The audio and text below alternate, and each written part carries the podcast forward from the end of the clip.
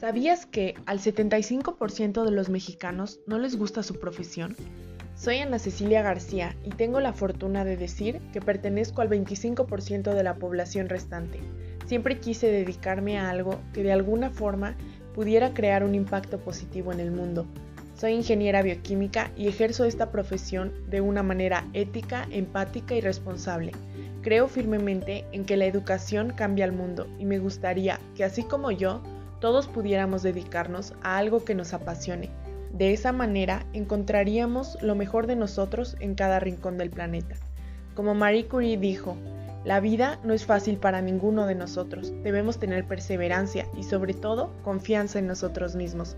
Debemos creer que estamos dotados para algo y que esto debe ser alcanzado.